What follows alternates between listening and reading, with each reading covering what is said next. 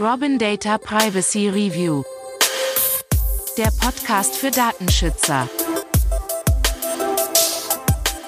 Hallo zusammen und herzlich willkommen zu unserer neunten Folge unseres Robin Data Podcasts Privacy Review, der Podcast für Datenschützer. Mein Name ist immer noch André Döring und ich freue mich auch, diese Woche mit euch spannende Themen rund um den Datenschutz zu diskutieren. Ja, diese Woche haben wir einige ähm, ganz interessante Themen für euch zusammengestellt und vor allen Dingen auch einen sehr interessanten Interviewpartner. Das erste Thema dreht sich rund um das Thema elektronische Patientenakte, die der Bundesbeauftragte für Datenschutz und Informationsfreiheit, Herr Kelber, ja sehr stark kritisiert hat. Danach führe ich ein Interview mit Axel Weber. Axel Weber ist der Leiter und ja, der Kopf hinter YouGrow. YouGrow ist eine sehr spannende Firma, über die wir nachher noch mehr hören werden werden. Ähm, das dritte Thema geht um einen der erfolgreichsten Elektrofahrzeugbauer der Welt, um die Firma Tesla und die Art und Weise, wie sie mit Daten umgehen. Ja, und nicht zuletzt, ähm, am Ende gibt es vielleicht noch einen schönen, interessanten Hinweis, einen kleinen Tipp, wie ihr euch noch besser mit dem Thema Datenschutz beschäftigen könnt. Ja, jetzt wünsche ich euch erstmal viel Spaß. Was gibt es Aktuelles im Datenschutz? Kommen wir nun zum ersten Thema der digitalen Patientenakte. Ja, es ist natürlich wichtig ähm, aus meiner Sicht, dass auch im Gesundheitswesen die Digitalisierung voranschreitet und Patienten im Sinne der Informationsfreiheit und der Kontrolle ihrer eigenen Informationen die Möglichkeiten haben, in ihre Akten, in ihre Gesundheitsakten, Patientenakten bei den unterschiedlichen Ärzten jederzeit einzusehen. Es macht natürlich auch völlig Sinn, dass Papier weitgehend aus dem Gesundheitswesen verschwindet, sprich zum Beispiel Rezepte digital ähm, eingereicht werden können bei der Apotheke. Ja, und aus diesem Grunde wurde das Patientendatenschutzgesetz PDSG im Jahr 2020 im April ähm, im Entwurf verabschiedet vom Bundestag nach Vorlage des Bundesgesundheitsministeriums. Und die Idee dahinter ist es, genau im Kontext der Digitalisierung, ähm, die auf der Telematikinfrastruktur basiert, die Patientendaten sinnvoll zu schützen. Ja, ein Element im digitalen Gesundheitswesen ist halt die elektronische Patientenakte und auch hier gibt es ein Gesetz, ähm, was ja letztendlich vorschreibt, dass ab dem 01.01.2021 die gesetzlichen Krankenkassen die digitale Patientenakte oder die elektronische Patientenakte anbieten müssen. Das bedeutet also konkret, Patienten haben den Anspruch, dass Ärzte alle ihre Diagnosedaten, Verlaufsdaten etc. in diese elektronische Patientenakte eintragen. Ja, Ärzte werden auch für diesen Vorgang entlohnt, was ja auch erstmal Sinn macht. Dass sie müssen übertragen die Daten vielleicht aus der Papierakte, sie müssen entsprechende Software anschaffen und so weiter. das heißt also, ich habe den Vorteil, dass ich alle meine Diagnosedaten an einer Stelle habe. Problem der aktuellen Umsetzung dieser gesetzlichen Vorgaben ist aber, dass der Datenschutz vom Bundesgesundheitsministerium und offensichtlich auch vom Bundestag nicht wirklich ernst genommen hat und unseren Bundesbeauftragten auf den Plan gebracht hat. Ähm, ja, man hat im Prinzip das Gesetz einfach so durchgewinkt, ohne sich wirklich intensiv mit den Datenschutzthemen zu beschäftigen. Denn Herr Kelber stellt auf seiner Internetseite fest, dass in diesem Kontext natürlich äußerst sensible Daten der Patienten verarbeitet werden. Ich zitiere Herrn Kelber, Gesundheitsdaten offenbaren intimste Informationen über die Bürgerinnen und Bürger. Deswegen sind sie in der europaweit geltenden Datenschutzgrundverordnung auch besonders geschützt. Sollte das Patientendatenschutzgesetz unverändert beschlossen werden, muss sich die meiner Aufsicht unterliegenden gesetzlichen Krankenkassen mit rund 44,5 Millionen Versicherten formell davor warnen, die elektronische Patientenakten nur nach den Vorgaben des Patientendatenschutzgesetzes umzusetzen, da dies ein europarechtswidriges Verhalten darstellen würde. Außerdem bereite ich in diesem Zusammenhang weitere Maßnahmen vor, um einer europarechtswidrigen Umsetzung der elektronischen Patientenakte abzuhelfen. Nach der Datenschutzgrundverordnung stehen mir dazu neben Anweisungen auch Untersagungen zur Verfügung. Ja, wie man sieht, Herr Kelber ähm, nimmt die, ähm, nimmt die ähm, gesetzlichen Aktivitäten hier sehr ernst. Wo ist letztendlich eigentlich das Problem in diesem ganzen Kontext zu sehen? Wir haben uns das mal genauer angeguckt. Und zwar passiert letztendlich, ist letztendlich Folgendes passiert oder soll Folgendes passieren. Es wird also diese elektronische Patientenakte eingeführt. Soweit, so gut. Ähm, Anfang 2021 und äh, in diesem elektronischen Patientenaktengesetz und dem Patientendatenschutzgesetz wird also geregelt, wie dann entsprechend Patienten und Ärzte auf diese elektronische Patientenakte zugreifen können. Und die, das Grundprinzip darunter ist, dass Patienten die volle Hoheit ab dem Datum der Einführung über ihre Daten haben müssen, die in der elektronischen Patientenakte gespeichert werden. Und die liegen schon die ersten Probleme. Das bedeutet auf der einen Seite, ich brauche natürlich eine Technologie, also irgendein Frontend, irgendeine App, irgendein Programm, mit dem ich auf diese elektronische Patientenakte zugreifen kann. Das bedeutet also, dass alle Patienten in der Lage sein müssen, zum Beispiel über ein Smartphone, über einen Rechner oder über ein, über ein Tablet-PC, über ein entsprechendes Programm, was vermutlich dann von ihrer Krankenkasse zur Verfügung gestellt wird, auf diese Akte zugreifen zu können. Ich halte es für nicht realistisch, dass alle Patienten in Deutschland, was ja nun mindestens 80 Millionen sind, ähm, nehmen wir mal die Kinder runter, sind es ein paar weniger, letztendlich in der, Lage, in der Lage sind, ähm, auf eine elektronische Patientenakte ohne Probleme zuzugreifen. Das zweite Problem ist, wenn ich nicht darauf zugreifen kann, habe ich auch keinerlei Kontrolle darüber, wer alles auf meine elektronische Patientenakte zugreift. Denn theoretisch ist es dann möglich, dass ähm, unterschiedlichste Ärzte ähm, auf meine Akten zugreifen. Das heißt, der Psychologe greift auf meine allgemeinmedizinischen Befunde zu, der Zahnarzt guckt an meine psychologischen Befunde. Ähm, und ja, die elektronische Patientenakte scheint nicht so ausgelegt zu sein, dass ich eine dokumentengenaue Kontrolle auch mit den geplanten Apps bis, zum, bis zur Einführung Anfang 2021 umsetzen kann. Das ist natürlich fatal, denn das widerspricht natürlich völlig dem Prinzip der Info informationellen Selbstbestimmung, der auch Herr Kelber in seinem Statement ähm, ja, einen sehr, sehr hohen Stellenwert einräumt. Ja, auf seiner Webseite schreibt der BFDI deswegen auch dazu, dass er entschieden gegen die Ungleichbehandlung beim Grundrecht der Bürgerinnen und Bürger auf informationelle Selbstbestimmung vorgehen möchte und dieses extrem kritisch sieht. Zitat, die elektronische Patientenakte ist ein wichtiger Schritt zur weiteren Verbesserung der Gesundheitsversorgung. Die dabei anfallenden Gesundheitsdaten benötigen ein Datenschutzniveau, wie es die DSGVO vorschreibt und wie es seit Jahren in Deutschland für die elektronische Patientenakte fest vereinbart war. Das Patientendatenschutzgesetz in seiner aktuellen Form wird dem nicht ausreichend gerecht. Als zuständige Aufsichtsbehörde für einen Großteil der gesetzlichen Krankenkassen werde ich deshalb mit den mir zur Verfügung stehenden aufsichtsrechtlichen Mitteln dafür Sorge tragen, dass diese Krankenkassen mit der von ihnen angebotenen elektronischen Patientenakte nicht gegen europäisches Recht verstoßen. Ja, er bringt hier noch einen weiteren Aspekt rein, nämlich die Ungleichbehandlung, die sich natürlich zwangsläufig dadurch ergibt, im Sinne des Zugangs zu den entsprechenden elektronischen Patientendaten durch die unterschiedlichen Voraussetzungen, die die Bürgerinnen und Bürger haben äh, im Kontext ihres persönlichen Digitalisierungsgrades. Naja, in Summe ähm, also eine sehr kritische Angelegenheit, die auch Herr Kelber entsprechend ja nochmal würdigt, finde ich in einem sehr prägnanten Satz. Ich zitiere, Digitalisierung kann niemals Selbstzweck sein. Der Schutz der Versicherten und ihrer Gesundheitsdaten muss immer im Vordergrund stehen. Ja, das ist mal so der allgemeine Abriss über die aktuellen Entwicklungen im Bereich des Patientendatenschutzgesetzes und der elektronischen Patientenakte. Ähm, ich habe mich in dem Kontext nochmal intensiver mit dem Thema ähm, Gesundheitsdatenschutz und ja, Gesundheitswesen und Datenschutz beschäftigt und bin eigentlich darauf gestoßen, dass offensichtlich systematisch oder unsystematisch, ich möchte es gar nicht bewerten, durch unterschiedlichste Gesetzgebung in den letzten Monaten ähm, oder in der letzten Zeit ähm, ja, letztendlich ein konsequenter Datenschutzabbau im Gesundheitswesen betrieben wird, aus verschiedensten Gründen.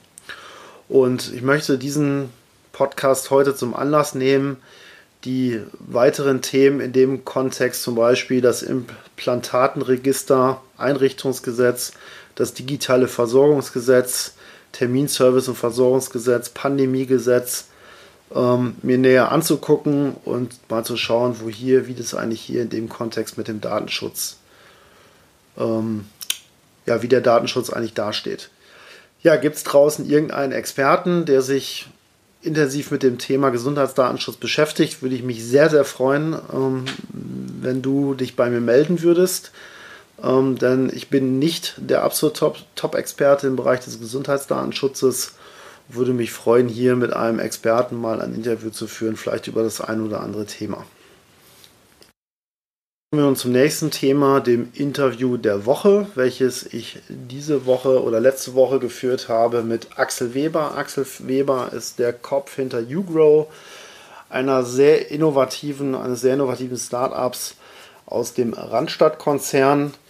Und ja, ich freue mich sehr. Es ist ein etwas längeres Interview, aber ich glaube sehr informativ. Wir diskutieren über verschiedenste Aspekte der Zeitarbeit, der Weiterbildung und des Datenschutzes. Und ich wünsche viel Spaß.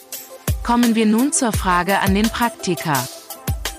Von mir aus auch herzlich willkommen zu äh, in unserem Podcast Privacy Review von Robin Data, in dem wir dieses Interview auch publizieren werden in den nächsten Wochen. Das freut mich. Und ich freue mich sehr. Ich, ich freue mich sehr, äh, dass du auch die Zeit gefunden hast, dass wir heute sprechen können. Und ich freue mich auch sehr über die Kooperation, die wir eingehen werden oder wo wir ja auch schon lange dann rumdoktern und ähm, glaube ich, eine sehr schöne Geschichte werden wird. Absolut. Die Freude ist, glaube ich, ganz beiderseits und äh, beiderseits. Und ich glaube, uns verbindet jetzt ein gutes Jahr an, an Kooperationsanbandelung, wenn ich das mal so nennen darf, wo wir gesucht haben nach einem Weg, wie können wir denn das Thema Datenschutzbeauftragter und die Ausbildung, der Weg dorthin einer größeren Anzahl von Menschen zugänglich machen, die sich vielleicht in der beruflichen Neuorientierung finden, befinden oder die sagen, mich interessiert einfach etwas, was am Puls der Zeit passiert. Und die Hochschule Merseburg, Robin Data und UCRO als Kooperationspartner haben dazu eben ein Konzept entworfen, wie wir es Quereinsteigerinnen und Quereinsteigern und anderen interessierten Menschen ermöglichen, ermöglichen können, Datenschützer zu werden. Das Ganze wird unter der, äh, unter der Ägide der Hochschule Merseburg stattfinden, rein online und digital. Und du hast es gerade schon gesagt, ich meine, Datenschutz ist ein Riesenthema und Datenschützer gibt es eigentlich am deutschen Markt und vielleicht nicht nur nicht am deutschen Markt, sondern in, in allen europäischen Märkten, die von dieser Richtlinie betroffen sind, viel zu wenig. Was sind denn deine Erfahrungen, André, wenn es um das Thema Bestellung zum Datenschützer geht? Was sind denn heute die Hauptherausforderungen für Unternehmen, überhaupt diese Richtlinie umzusetzen und sicherzustellen, dass sich ein Unternehmen nicht strafbar oder haftbar macht, wenn diese DSGVO-Richtlinie falsch oder nicht umgesetzt ist? Das ist natürlich eine, die allumfassende Frage, die alle Themenbereiche berührt, ähm, mit denen wir uns beschäftigen. Vielleicht ganz kurz noch einen Satz davor, hatte ich bei der Vorstellung vergessen, warum ist die Hochschule Merseburg eigentlich dabei? Im Hauptamt bin ich Professor an der Hochschule Merseburg für Wirtschaftsinformatik. Ja. Und da jetzt Beurlaub für die Robin Data sollte man der Vollständigkeit halber noch erwähnen. Einen schönen Gruß an die Kollegen in der Hochschule. Ich freue mich natürlich, dass wir da das Dreier gespannt irgendwie auf, die, auf den Weg bringen. Ja. So kurz die hören einer, zu. Ja. Genau, die hören hoffentlich alle zu. Einer ruft doch gerade an. Ähm, um deine Frage vielleicht ein bisschen zu sortieren, steckten ja so vielleicht drei Themenfelder drin. Das eine Themenfeld war, was braucht man eigentlich, um das Thema Datenschutz umzusetzen? Das ist so ein Themenfeld. Das zweite ist, ähm, was braucht eigentlich so ein Datenschutzbeauftragter für Skills, damit er das vernünftig umsetzen kann? Und ähm, das dritte Themenfeld ist dann vielleicht ganz konkret, wie setze ich es letztendlich um oder wie läuft mein Projekt ab oder vielleicht auch, wo mangelt es an der Ausbildung an der einen oder anderen Stelle im Bereich Datenschutz, die wir vielleicht auch mit unserem Konzept ein bisschen besser machen wollen. Trifft das so ungefähr die, die Themenkomplexe? Auf, auf jeden Fall, damit können wir anfangen. Ja. okay, sehr gut. Ähm, ich fange einfach mal mit dem ersten Teil an. Ähm, warum braucht man das einfach? Was muss man einfach machen? Ich meine, das ist ja nun jedem bekannt, seit 2018 in Kraft getreten, die DSGVO. Und in Deutschland haben wir im Endeffekt ja die Sondersituation, dass ich hier die Pflicht eines Bestellungs- und Datenschutzbeauftragten habe, wenn ich in der Regel mehr als 20 Mitarbeiter habe oder Daten im großen Umfang automatisiert verarbeite. Und das trifft natürlich auf eine Menge Unternehmen in Deutschland zu. Das heißt also, es gibt prinzipiell einen sehr hohen Bedarf, Datenschutz-Know-how im Unternehmen aufzubauen. Vor allen Dingen unter dem Aspekt, ähm, weil es einerseits natürlich mit Bußgeld und Abmahnrisiken äh, untersetzt ist. Aber das ist so ein Argument, was ich eigentlich immer ungern bringe, so über Angst das Thema das voranzutreiben.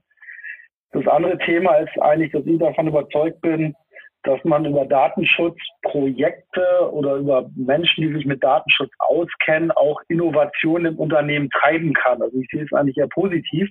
Und vor allen Dingen jetzt in, im Bereich der Digitalisierung zum Beispiel Dinge voranbringen kann. Also wenn man Dinge sicher abbilden will, ist häufig ein digitaler Prozess der bessere Weg als ein analoger und der bringt natürlich Unternehmen grundsätzlich voran. Innerhalb ja. Europas äh, ja. ist es so, dass die einzelnen Länder der Europäischen Union nicht so rigide Regelungen haben, was den Datenschutzbeauftragten betrifft. Mhm. Da gibt es so im Prinzip nur die Aussage, ähm, ja, es müssen halt, muss halt so umfassenderweise Daten verarbeitet werden, wobei jetzt so ein bisschen unscharf definiert ist, was das genau bedeutet. Fakt ist aber trotzdem, dass ob ich jetzt in Deutschland, Portugal, Spanien oder England, England ist halt ein Sonderfall bin, ähm, zumindest ich ja noch in England bin, muss ich mich mit dem Thema beschäftigen. Ich muss die DSGVO letztendlich umsetzen. Und meine Erfahrung ist einfach, wenn man sich damit beschäftigt als Unternehmen und man hat keine Ahnung von dem Thema oder man fängt an, sich da reinzuarbeiten, dann fangen die Leute an zu googeln und mhm. dann verschwenden die extrem viel Zeit, ähm, weil die Materie doch ziemlich komplex ist. Und da macht es auf jeden Fall Sinn, mit externen Experten das Thema effizient anzugehen. Ob die dann bestellt sind oder nicht oder nur durchgehend beraten oder nicht oder wie ich es intern löse. Meine Erfahrung ist grundsätzlich, dass der interne DSB oder der interne Datenschutzbeauftragte oder Verantwortliche auch von externer Unterstützung äh, profitiert. Ja, vielleicht da mal die erste Frage zur, zur, Unterbrechung, was sicherlich viele interessiert. Ab welcher Größe in einem Unternehmen lohnt es sich denn für das Unternehmen, einen internen Datenschutzbeauftragten zu haben? Tja, das ist eine gute Frage. Ähm, ohne jetzt Eigenwerbung zu machen, würde ich sagen, wenn ich es mit einer cleveren Softwarelösung wie unserer umsetze, dann kann ich kann ich vielleicht auch schon mit wenig Mitarbeitern machen. Aber grundsätzlich habe ich natürlich das Problem, da, da geht halt Zeit bei drauf. Ne?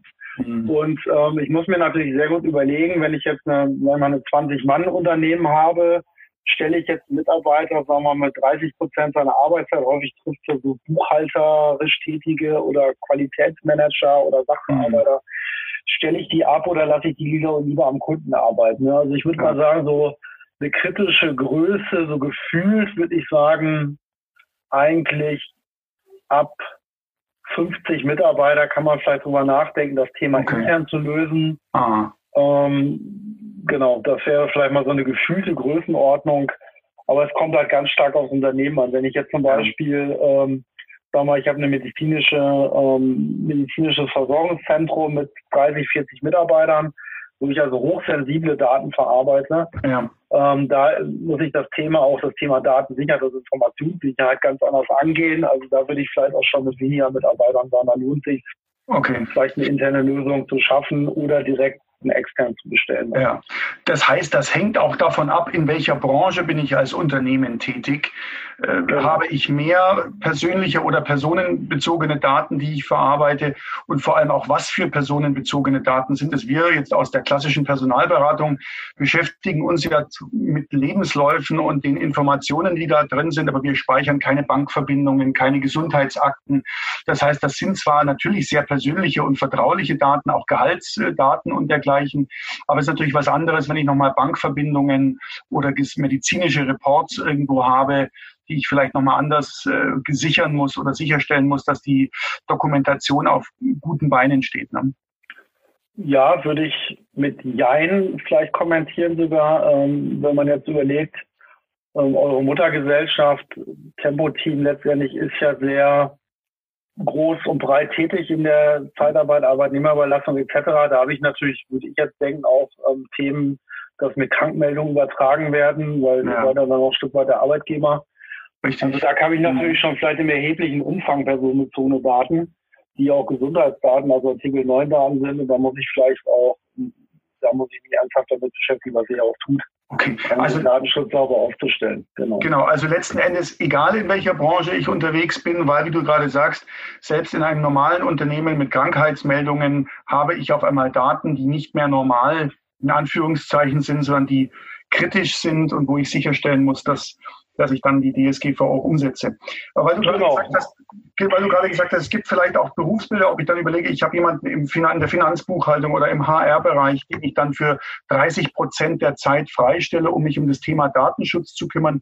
Ich erinnere mich, als wir über das Bootcamp gesprochen haben, es gibt ja gewisse prädestinierte Ausbildungs- oder Hintergründe, die Menschen mitbringen sollen oder mitbringen müssen, um Datenschützer zu werden. Wir hatten gesagt, eher, mhm, das kann ein Consulting-Background sein, das kann ein juristischer Background sein oder, und das trifft in vielen Fällen bei dir ja auch zu, das ist ein IT-Background, weil wir ja sehr viel über IT-Prozesse, mhm. Speicherung von Daten und so weiter sprechen.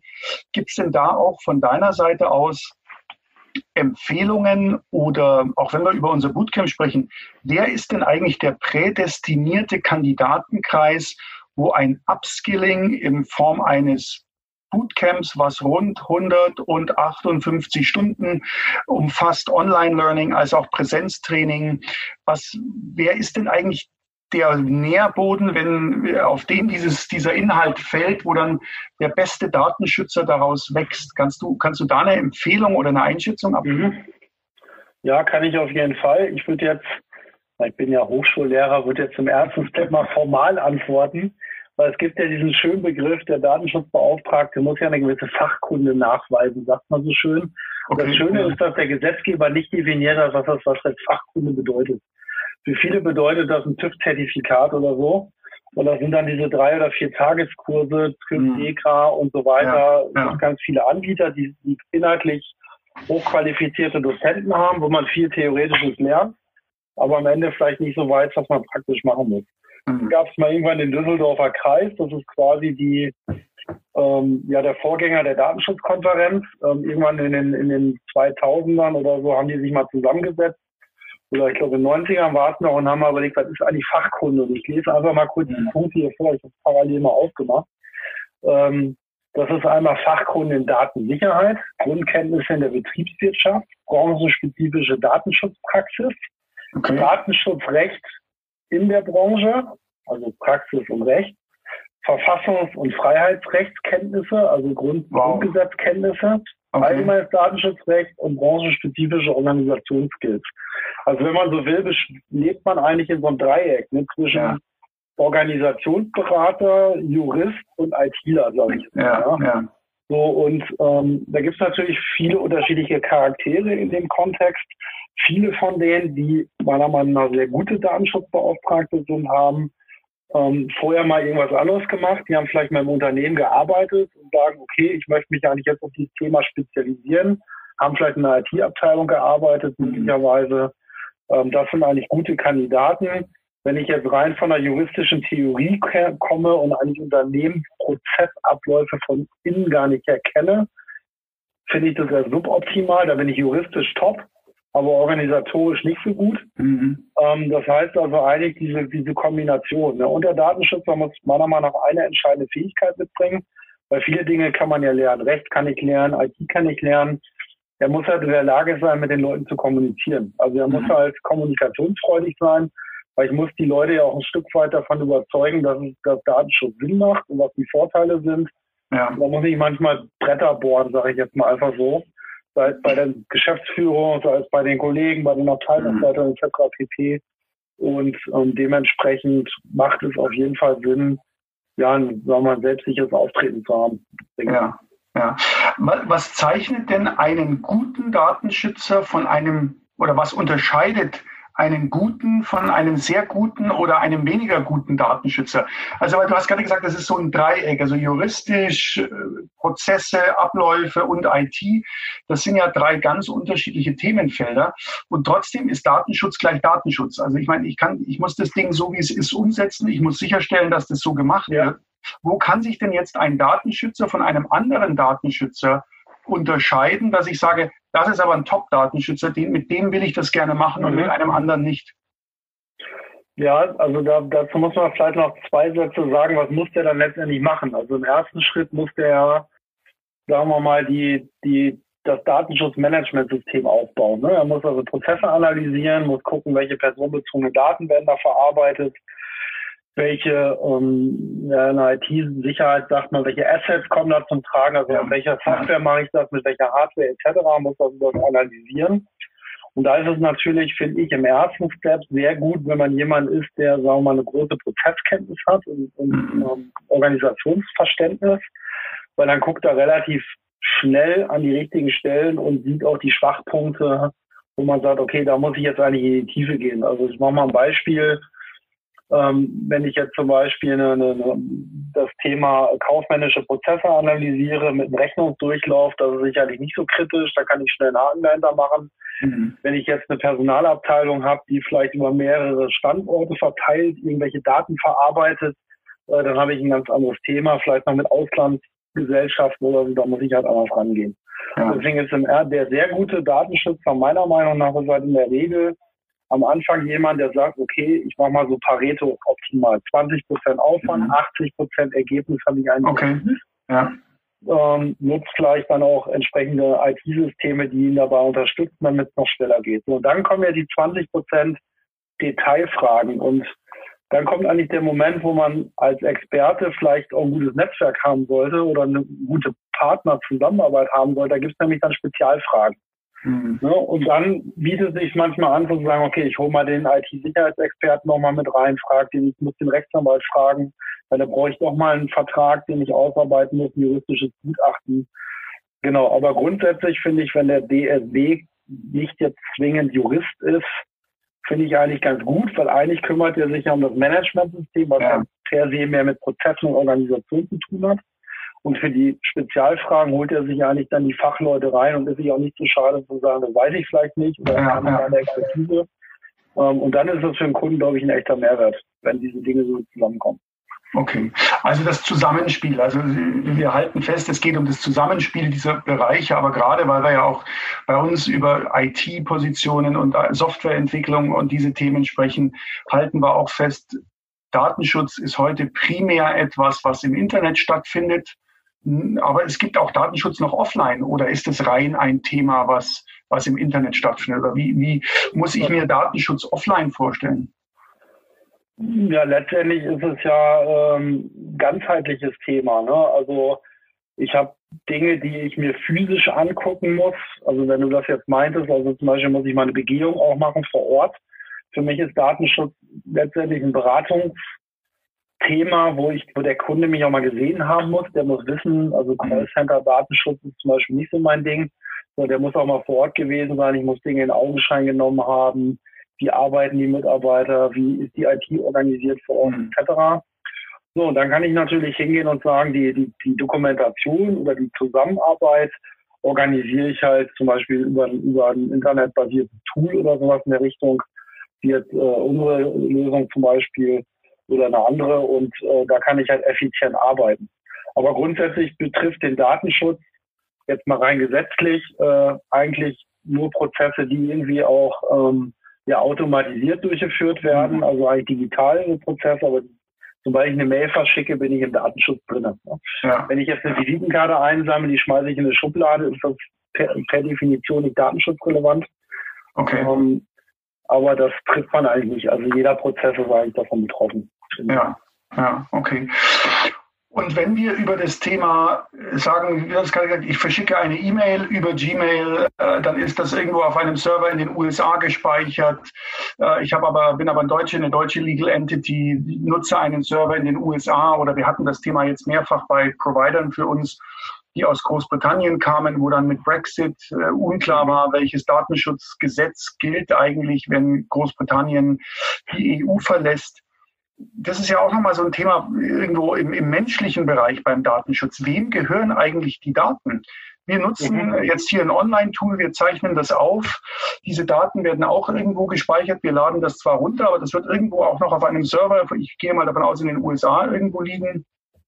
Wenn wir uns mal mit der Frage auch beschäftigen, wir, wir schützen die Daten, wir müssen nationale und EU-Richtlinien umsetzen und um deren Sicherstellung uns bemühen was, was sagt das Ganze in diesem, in diesem Bereich denn aus über wem gehören denn die Daten, die wir im Internet erzeugen, mit denen ja große Unternehmen wie Google, Facebook und so weiter und so fort mhm. Geld verdienen? Sind wir damit mit dieser, mit diesem DSGVO-Thema ein Stück weitergekommen? Auch dieses Thema Ownership, Proprietary Ownership of Data irgendwie zu klären? Oder ist das für den Endkonsumenten, den, die Privatperson, die auf Instagram und Facebook sich bewegt und irgendwas liked, ist das, ist das damit irgendwie greifbarer geworden, was mit meinen Daten passiert? Oder, oder wie muss ich mir das vorstellen? Tja, das ist ja die ein Stück weit die Gretchenfrage in dem ganzen Datenschutzthema, die du jetzt gerade gestellt hast. Was bringt das was Ganze wäre der Podcast, Sonst wäre der Podcast ja langweilig, ja. Ja, genau. Was bringt das Ganze eigentlich? Du hast, wäre so vielleicht auf den Punkt gebracht oder so. Ne? Ja. Also grundsätzlich, äh, die DSGVO stärkt natürlich ganz stark die Rechte der Leute, die ihre Daten abgeben. Ne? Mhm. Und sie zwingt die Unternehmen, mit diesen Daten ordentlich umzugehen. Das finde ich auch ein gutes Prinzip. Ich sage mal meinen Kunden oder Leute, die ich berate oder in, in Gesprächen, geh mit den Daten um, so wie du auch wünschst, dass sie mit deinen Daten umgehen. So, das ist so für mich so die Leitmaxime. Ne? Und die ja, ist eigentlich ja. in der DSGVO, sagen wir formal auch niedergeschrieben. Jetzt ist die Frage, was kann man mit den Daten eigentlich alles machen? Ne? Also die DSGVO ist da sehr restriktiv. Interessant ist, dass in den USA zum Beispiel Unternehmen wie Microsoft ähm, und andere jetzt anfangen und sagen, wir brauchen eigentlich eine amerikanische DSGVO.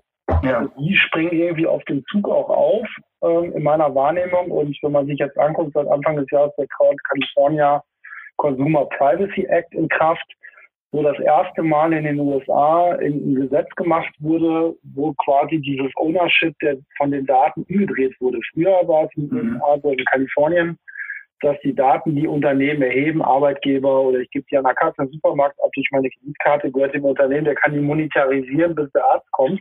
Ja. Das ändert sich jetzt durch diesen äh, Act, durch den California Consumer Privacy Act. Das heißt, da hat der Betroffene ein Recht, auch an den Verwert, an der Verwertung, an der Monetarisierung beteiligt zu werden.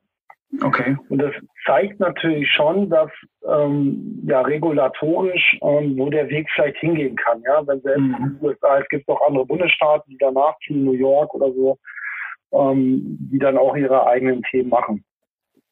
Genau. Und jetzt ist die Frage, ähm, was ist das eigentlich der richtige Weg vielleicht? Und mit der habe ich mich auch schon mal intellektuell so ein bisschen auseinandergesetzt, weil die Frage ist natürlich auf der einen Seite, wir haben digitale Dienstleistungen und die sind natürlich auf Daten mhm. angewiesen. Ne? Und da wird ja immer gesagt, Datenschutz behindert die digitalen Dienstleistungen, zum Beispiel jetzt Corona-App, wurde ja gesagt, naja, ohne dass wir die Daten zentral verweisen, kriegen wir keine App hin. Man hat es ja dann doch hingekriegt, erstaunlicherweise. Also ich fand das super.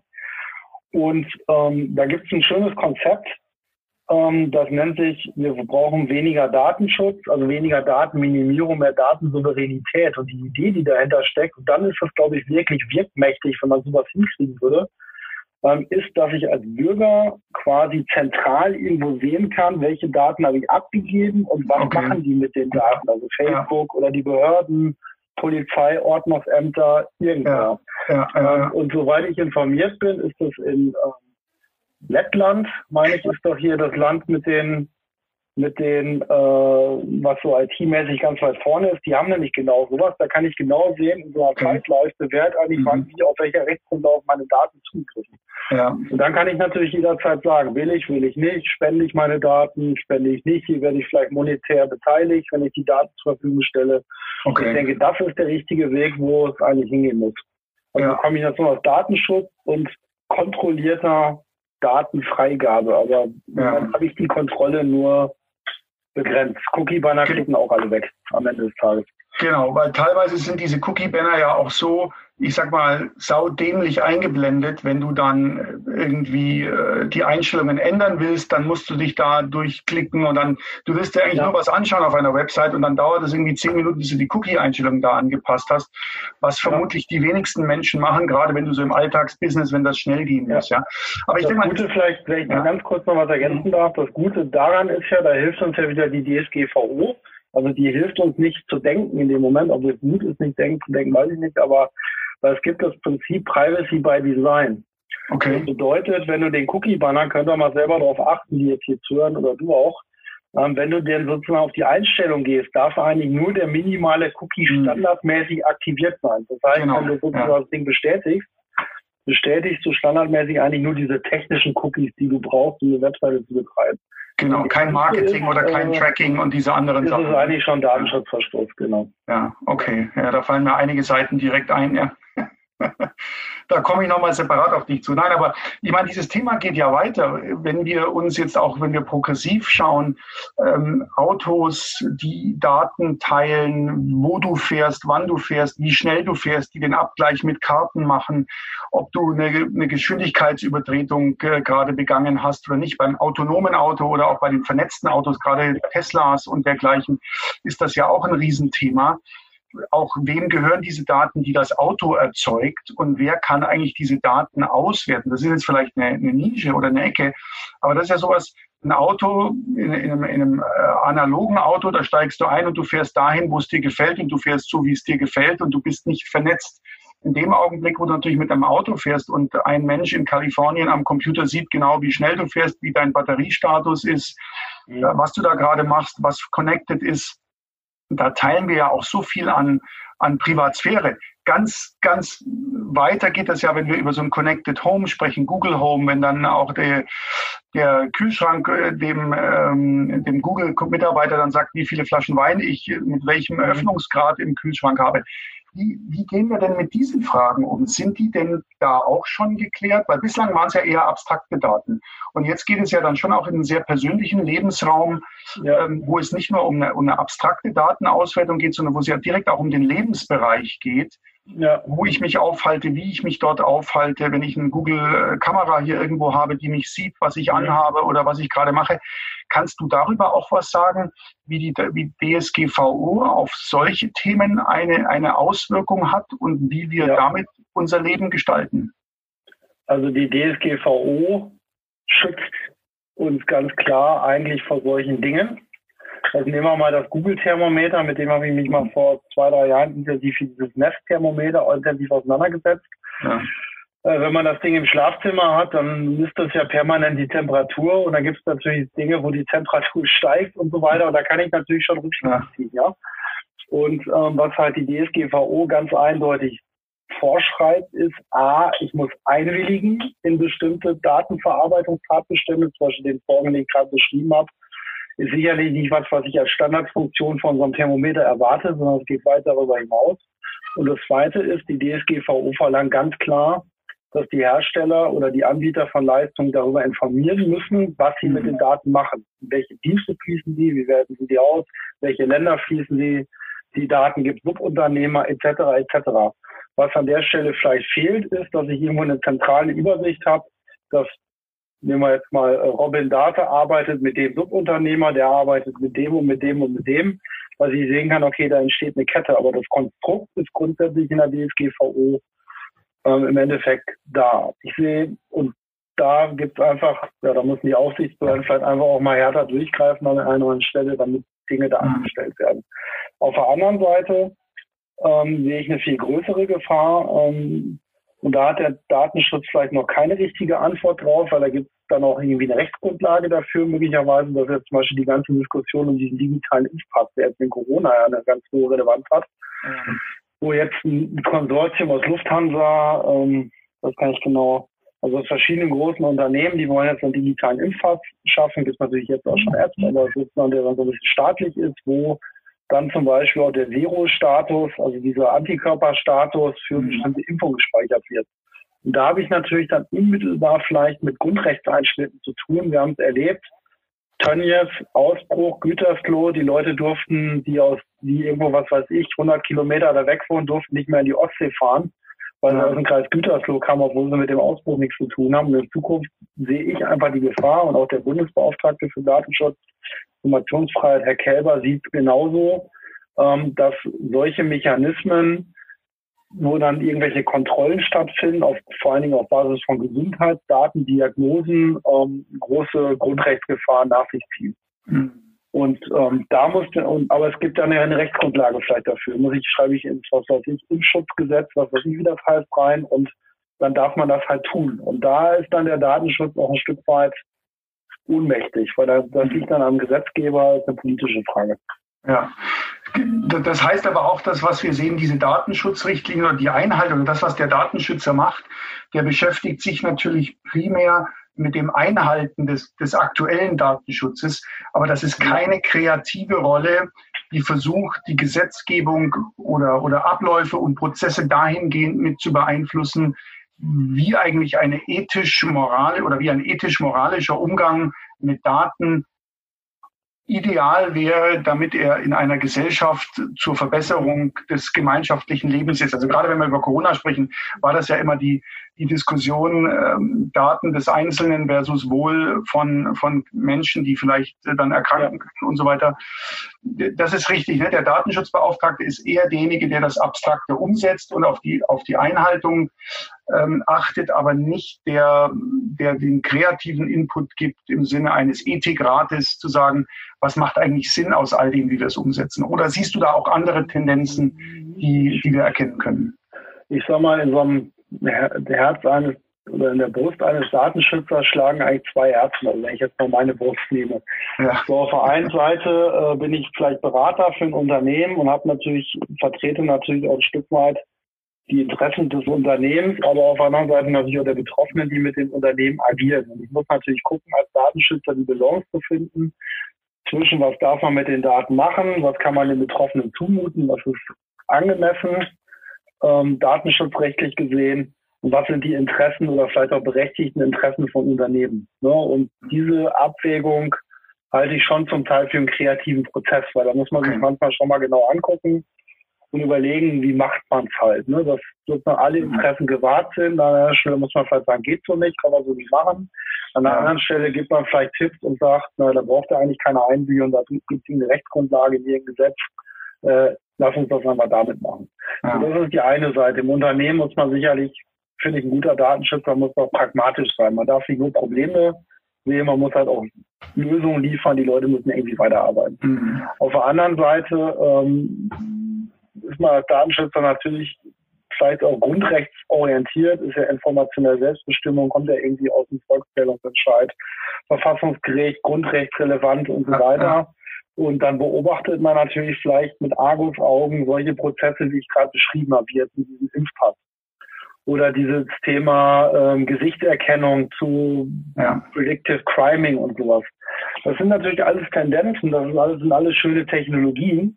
Mhm. Ähm, ob die wirklich funktionieren und was bringen, ähm, der Nachweis muss ja erstmal erbracht werden. Ja. Das kann man vielleicht auch mit klassischer Kriminalermittlung zum Beispiel machen, wenn wir bei Patritis Crime bleiben. Und die Frage, die ich mir dann immer stelle, ist, will ich eigentlich in so einem totalitären Überwachungsstaat à la Orwell leben? Auf keinen ähm, Fall. Das ist ja, sozusagen die andere Seite der Medaille. Ne? Unternehmensdatenschutz und was macht der Staat oder ähm, groß Facebook sicherlich auch große Akteure mit den Daten, muss man dann sicherlich auch nochmal getrennt betrachten. Ja, aber das ist natürlich eine, eine spannende Frage und das ist vielleicht auch mal äh, nochmal für, für einen anderen Dialogpunkt. Heute beschäftigen wir uns ja eher wirklich mit dem abstrakten Thema da, des Datenschutzbeauftragten und den, genau. den Tätigkeitsfeldern. Aber ich glaube, so dieses Thema 1984, Big Brother is watching you, all diese Sachen, das ist natürlich eine Thematik, glaube ich, ja, genau, wo, wo wir auch durchaus nochmal sprechen sollten, weil ich glaube, das ist ein Thema, was uns ja alle beschäftigt, dass den Footprint, den du einmal im Internet irgendwo hinterlassen hast, den wirst du nie wieder los. Und wie gesagt, mir, mir persönlich geht es auch so, ich bin da eher noch ein bisschen analog. Ich liebe das Digitale, aber ich habe Angst davor, mein Leben so nach offen nach außen zu kehren, wie das manche Menschen tun, die auf Instagram Bilder von sich mhm. posten, auf LinkedIn ja. alles posten, was sie machen, wo sie gerade sind. Also wo sie schon, ohne dass ich mich überhaupt um das Thema Datenschutz bemühen muss, alles so offenlegen, das ist, das ist gar nicht, dass ich gar nicht die Cookies tracken muss, sondern dass ich schon sehe, wo die gerade sind und wo sie, mit welchem Flieger sie wohin fliegen. Und das ist etwas, wo ich, was mir persönlich zu weit geht, aber viele Menschen haben diesen, diese Extrovertiertheit vielleicht, die das wollen, die sich auch selbst darstellen wollen. Und da sind wir natürlich schon wieder in einem Bereich, wenn Menschen von, schon heute sowieso bereit sind, so viel von sich preiszugeben und auch Intimes teilweise preiszugeben, wo kommt dann eigentlich der Datenschutz? Also wo ziehe ich eigentlich die Grenze? Äh, mhm. Es gibt, ich habe genügend Kontakte, die kein LinkedIn, kein Xing, kein Facebook-Account haben, weil sie die noch nicht mal WhatsApp benutzen. Das gehört ja auch zu Facebook. Da ist das Thema Datenschutz, ja. glaube ich, nicht, nicht final geklärt.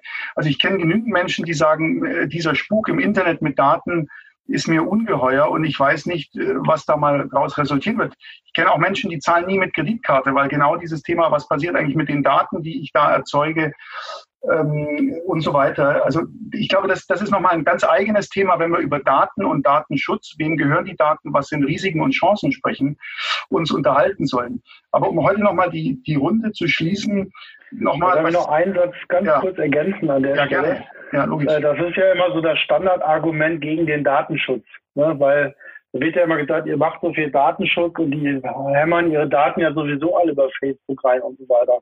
Richtig, ja. das ist ein absolutes Scheinargument, weil du hast es ja gerade selber gesagt, du gehörst vielleicht auch zu der Gruppe, ich zähle mich auch dazu und vielleicht auch andere, die sagen, äh, ich will einfach nicht, dass ich komplett transparent bin. Wenn die Leute das machen wollen, sollen sie es tun. Richtig. Ist ja, ja deren Entscheidung, aber der Datenschutz schützt ja vor allen Dingen die, die es gerade eben nicht wollen. Ne? Und genau, ja. dafür ist er halt da. Also die darf man natürlich nicht vergessen bei all den Millionen Leuten, die das freiwillig machen. Ich würde sagen, die Überzahl der Menschen macht es nicht. Ja, Aber die genau. sind vielleicht nicht so präsent. Ja, wenn ich sehe, Twitter hat ein paar Millionen Nutzer in Deutschland. Wir haben 80 Millionen Menschen. Ne? Also ja. sozusagen das Verhältnis ähm, ist, glaube ich, da doch die Mehrheit, die sagen, ich will das eigentlich nicht. Und dafür ist der Datenschutz da. Ja, ja, genau. Ja, absolut. Insofern eine, eine ganz wichtige, wichtige Aufgabe. Um da nochmal die Rolle rückwärts zu unserem eigentlichen Ausgangspunkt zu sagen, wir haben ja gesagt, Datenschutz ist auch etwas oder ist ein neues Thema. Ein neues Thema in dem Sinne, dass es mit der DSGVO seit oder Richtlinie seit 2018 eine Verbindlichkeit hat und auch ein, eine, eine Bestrafma oder ein Strafmaß hat, was für Unternehmen sehr teuer werden kann bei einer Missachtung oder bei einer falschen Umsetzung. Insofern beschäftigen wir uns ja wirklich nochmal du in deiner Tätigkeit und wir als Kooperationspartner mit euch zusammen mit dem Thema, wie können wir Menschen als Quereinsteiger zum Thema Datenschutzbeauftragter hinführen. Und wir hatten ja auch gesagt, es gibt so ein Dreigestirn, aus dem sich die meisten Menschen eigentlich dorthin bewegen können.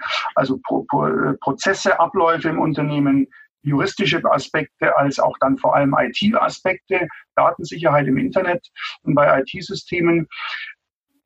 Wie stellst du dir, wenn, wenn du Firmen berätst und denen eine Empfehlung gibst, das vielleicht nochmal so als, als Ausblick für, auch für unser Bootcamp, wer sollte sich denn am ehesten angesprochen fühlen, auch wenn er oder sie jetzt schon in einem, Berufs-, in einem Beruf ist und arbeitet und sagt, ich würde gerne berufsbegleitend noch ein Datenschutz, eine Datenschutzzertifizierung erwerben.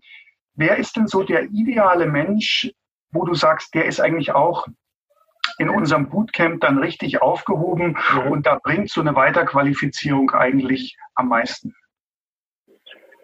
Ja, derjenige oder diejenige muss halt vor allem erstmal Lust haben, sich mit dem Datenschutz zu beschäftigen. Das bedeutet, man muss sich mit auch mit Formalia ein Stück weit mhm. beschäftigen. Man muss vielleicht auch präzise arbeiten auf der einen Seite. Und auf der anderen Seite sollte das jemand sein, der einfach auch Lust hat, sich in durchaus komplexere Fragestellungen ein bisschen reinzudenken ne? und, und daran zu wachsen. Also ich glaube, man muss von Anfang an nicht alles können, darum geht's gar nicht. Also da helfen ja. auch Datenschützer sind sehr hilfsbereit und die helfen sich auch gegenseitig. Das ist gut zu hören. Äh, da wird man nicht alleine gelassen, auch wenn so ein Bootcamp zu Ende ist. Ähm, und dann kann man, glaube ich, relativ schnell sich da rein entwickeln. Und vom Background her ist es, ich will nicht sagen, nahezu egal. Ne? Also man muss nicht studiert haben, meiner Meinung nach. Man sollte sich halt ein bisschen für IT interessieren. Man mhm. sollte sich für Prozesse interessieren und halt für so juristisch formalere Fragen interessieren. Ähm, und wie gesagt, wichtig ist, man sollte halt in der Lage sein, mit Menschen zu kommunizieren. Das hat wirklich was mit Kommunikation zu tun. Das ist vielleicht noch so für den Einstieg das Wichtigste. Und die anderen Themen kriegt man dann in so einem Bootcamp auch beigebracht. Also okay. der, der Wille zum die Lust auf Datenschutz, auf dieses Themenfeld, was ja auch durchaus ein spezielles Themenfeld ist, aber ich finde ein hochspannendes Themenfeld ist, mhm. was viele Lebenslagen berührt. Ähm, und dann kombiniert mit dem Willen zu lernen. Also wer im Unternehmen vorher gearbeitet, kann bei dem Prozessteam wahrscheinlich einen Haken machen. Das Prozesse kennt er.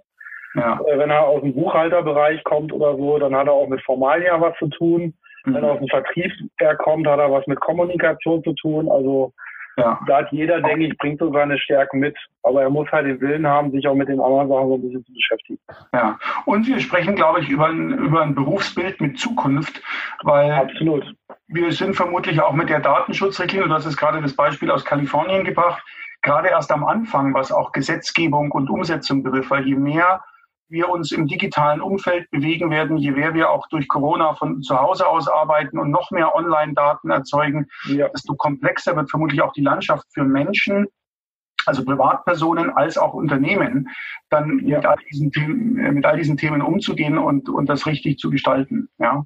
Okay, also Daten, Daten, Daten werden ja auch zunehmend Assets, ne? also Unternehmenswerte. Ne? Und wenn ich jetzt mir vorstelle, auch kleinere Betriebe werden zunehmend digitalisieren und da werden immer mehr Daten oder Informationen anfallen. Da verschmilzt halt auch der Beruf des Datenschützers und Informationssicherheitsbeauftragten vielleicht ein ja. Stück weit. Also formal ist es nicht gestattet, aber inhaltlich auch.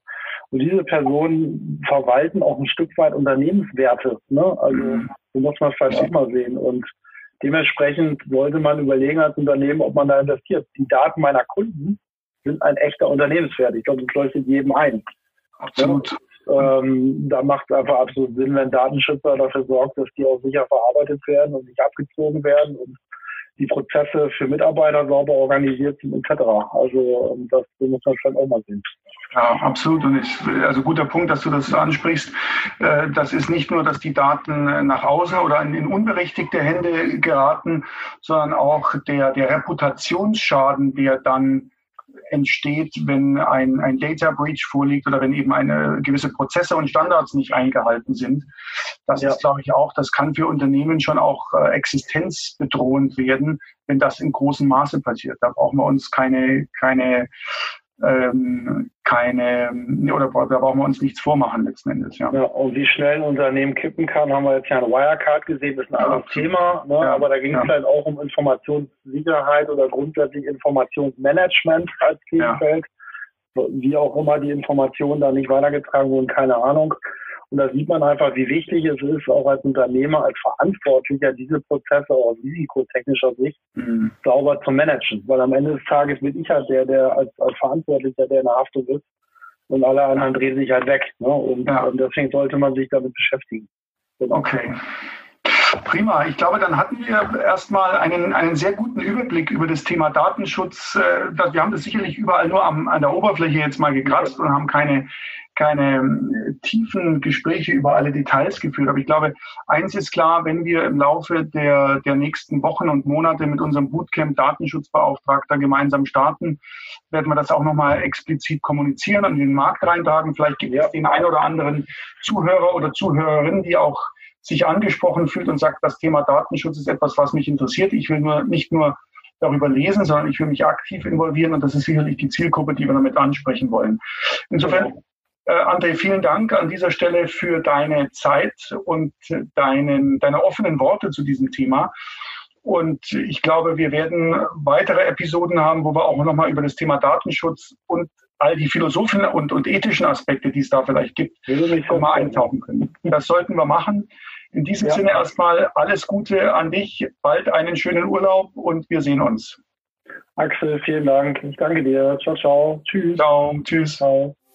Und jetzt berichtet André über den Aufreger der Woche. Kommen wir nun zum Aufreger der Woche und hier steht die Firma Tesla im Fokus unserer Betrachtung.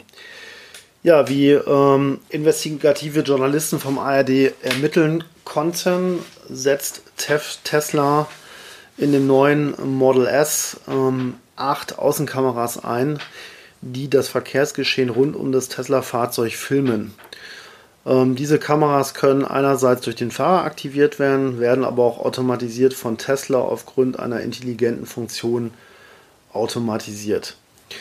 Ja, Tesla ähm, kann die Aufnahmen abrufen, laut deren Datenschutzinformationen, um Effektivität der Werbekampagnen und Betrieb und Ausweitung der Geschäftstätigkeit zu erhöhen.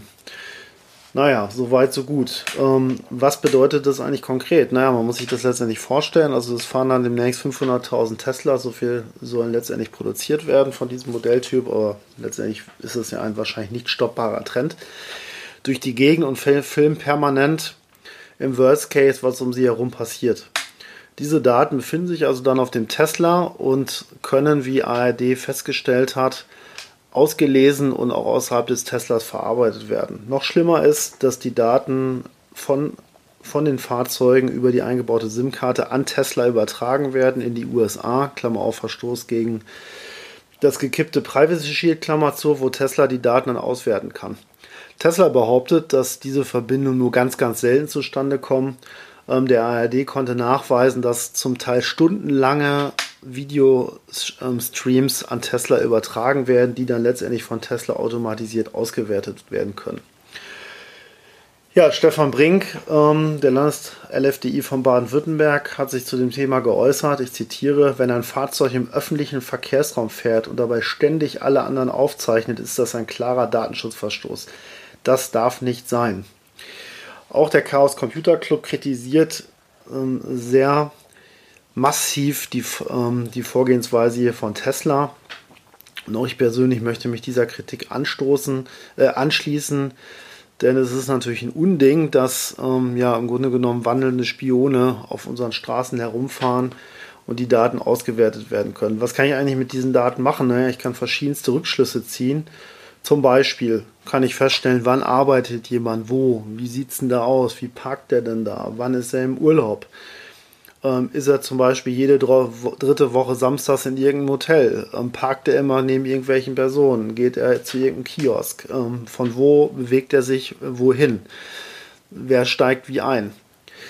Ja, das Interessante ist auch, dass es wohl auch eine Innenraumkamera gibt, die angeblich auch nicht permanent eingeschaltet ist. Und das ist natürlich sehr spooky, finde ich zumindest, ähm, wenn ich permanent als Autofahrer gefilmt werde und Tesla die Möglichkeit gebe, ja, letztendlich mich persönlich zu überwachen. Aber im Grunde, Grunde genommen wundert das eigentlich nicht, denn ähm, wie man so schön sagt, Daten sind ja das neue Öl des 21. Jahrhunderts und Tesla setzt ja nicht mehr auf Öl, aber offensichtlich zumindest auf unsere Daten. Und im ganzen Bereich nicht nur Tesla, denn es gibt natürlich auch ganz andere, oder es gibt natürlich auch schon viele andere Initiativen, die Daten von Autofahrern für irgendwelche Geschäftsmodelle zu nutzen. Die bekannteste ist sicherlich ähm, die von Versicherungen, die mittlerweile ihre Versicherungstarife zum Teil auf das Fahrverhalten der Nutzer abgestimmt haben. Das heißt, wenn ich also sicher und vorsichtig und vernünftig fahre, komm, bekomme ich eine ähm, günstigere Versicherung, muss mich dabei aber permanent von einem Überwachungssystem in meinem, Fahr in meinem Fahrverhalten überwachen lassen. Dieses Überwachungssystem ist in den Tesla natürlich entsprechend direkt eingebaut da ergeben sich sicherlich schöne Anknüpfungspunkte zur Versicherung. Ja, was noch ein Thema ist natürlich, ähm, im Prinzip habe ich auch eine Dashcam, die in Deutschland sehr umstritten ist in ihrem, in ihrem Einsatz. Und ähm, auch hier ist natürlich zu prüfen, ob dann eine permanente Filmung der Umgebung durch Tesla-Autos, auch im Sinne von Dashcams, ähm, überhaupt zielführend ist, zweckmäßig und erlaubt. Ja, alles in allem kann man nur sagen, rein aus geschäftlicher Sicht kann ich Tesla verstehen. Aus datenschutzrechtlicher Sicht finde ich es ein Unding, was hier passiert. Und ähm, es muss einfach ganz klar sein, dass der Fahrer hundertprozentige Kontrolle über die Videosysteme hat und es muss vor allen Dingen auch gerichtlich geklärt werden im Sinne der Datenschutzgrundverordnung, ob ein Filmen, anlassloses Filmen der Umgebung überhaupt rechtmäßig ist. Denn ich würde mal sagen, wenn ich als Passant an einem Tesla vorbeigehe, habe ich nicht eingewilligt, dass er mich filmt, während ich vom Aldi mein Eis schlecke. Ja, und damit bin ich auch am Ende für unseren heutigen Podcast, der Folge 9 unseres Privacy Review, der Podcast für Datenschützer. Wie immer freue ich mich über Feedback, gerne per Mail oder per privater Nachricht auf LinkedIn. Wer interessante Themen hat, möge sich doch gerne, gerne mit mir äh, in Verbindung setzen. Ähm, wer was zum Thema Gesundheitsdaten sagen kann, der auf jeden Fall. Und zu guter Letzt möchte ich euch noch darauf hinweisen, dass das Magazin 2 unserer Zeitung Datenschutz direkt zum Download verfügbar ist. Die Download-Informationen findet ihr als in dem ähm, Text, der diesem Podcast in eurer App ähm, beigelegt ist sozusagen. Ähm, ich würde mich natürlich freuen, wenn der ein oder andere das Magazin auch entsprechend runterlädt. Ja, ich wünsche euch in diesem Sinne eine schöne Woche, eine erfolgreiche Woche, eine gute Woche im Sinne des Datenschutzes und ich bleibe bei meinem Abschiedsslogan. Achtet auf eure Daten. Bis dahin, tschüss. Robin Data. Datenschutz einfach gemacht.